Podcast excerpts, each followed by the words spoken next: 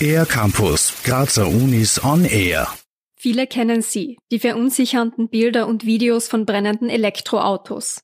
Was bei einem solchen Brand passiert und wie groß das Gefahrenpotenzial tatsächlich ist, haben Forschende der TU Graz untersucht.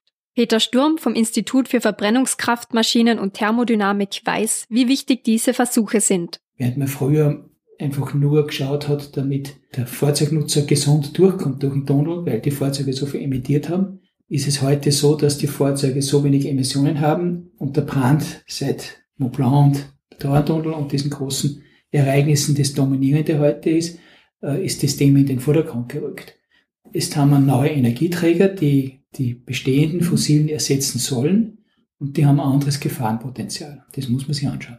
Bei groß angelegten Realbrandversuchen im Tunnelforschungszentrum der Montanuni Lioben wurden zunächst einzelne Batteriezellen, dann ganze Batteriemodule und schlussendlich fünf Fahrzeuge, Kompaktwagen, SUV und Kleintransporter gezielt in Brand gesetzt. Doktorand Patrick Fösleitner gibt Einblicke in den Versuchsaufbau. Wir haben da über 30 Temperatursensoren verteilt im ganzen Tunnel gehabt, verschiedene Gassensorik äh, verbaut gehabt und eben auch so Fließmatten, wo wir dann die Schwermetalle äh, gesammelt haben. Das haben wir auch ausgewertet und die Strömungsgeschwindigkeit äh, zum Brandort. Das ist auch recht ein wichtiger Parameter und den haben wir, das haben wir auch gemessen.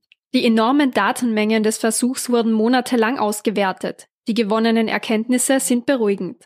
Weder die Wärmefreisetzung noch die Brandgasemissionen bringen neue Risiken oder Gefahren mit sich, wie Peter Sturm erklärt. Das Positive war das, dass wir gesehen, schon gesehen haben, dass die hohen Gaskonzentrationen im Bereich des oberen Teils des Tunnels waren und im Bereich, wo sich Leute aufhalten, eigentlich keine lebensbedrohlichen Situationen waren. Das ist wirklich das Positive. Und auch der Unterschied im Großen und Ganzen ist nicht so dramatisch zwischen einem konventionellen Fahrzeug und einem Elektrofahrzeug. Im konkreten Brandfall ist es wichtig, ruhig zu bleiben und sofort Distanz vom Unfallort zu gewinnen, wie Peter Sturm betont, denn also Selbstrettung ist das Um und Auf. Und wenn ich jemand anderen noch, anderen noch mitnehmen kann, ist es natürlich sehr gut. Wenn ein Auto brennt, ist es kein Problem. Wenn dann mehrere Fahrzeuge involviert sind, dann wird es ein Problem mit der Zeit. Und dann ist schon egal, ob das ein Benzin ist oder ein, ein, ein Elektrofahrzeug. Oder wenn es gar LKW ist, dann ist es ganz schlimm.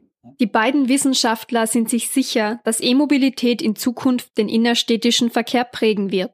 Trotz der vielen gewonnenen Erkenntnisse sind weitere Brandversuche mit Nutzfahrzeugen dringend notwendig. Auf diese Experimente mit größeren öffentlichen Transportmitteln hofft Patrick Fösleitner. Ja, super wäre natürlich schon, wenn man einen Bus, einen Elektrobus auch einmal in, in Brand setzen kann. Aber ja, weiß nicht, ob die, die Forschungsgelder dafür bereit gemacht werden. Aber wäre natürlich mein Traum. Detaillierte Infos zu den Brandversuchen gibt es online auf tugraz.at im Bereich Medienservice. Für den R-Campus der Grazer Universitäten Nadine Musa. Mehr über die Grazer Universitäten auf ercampus-graz.at